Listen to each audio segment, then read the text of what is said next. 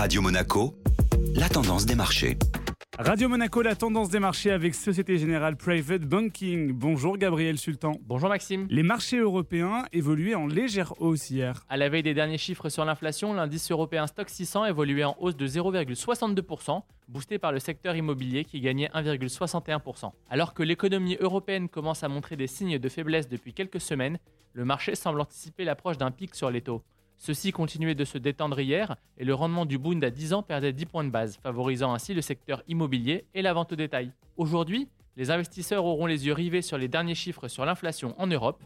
Celle-ci est attendue en baisse à 5,5% contre 6,1% le mois précédent. Que se passait-il à l'ouverture américaine? Outre-Atlantique, l'indice S&P 500 ouvrait dans le vert malgré des indicateurs économiques décevants. L'indice a été dopé par les bons résultats dans le secteur bancaire à la clôture européenne, Morgan Stanley et Bank of America accusaient respectivement une hausse d'environ 6 et 4,5%. Bonne journée à tous.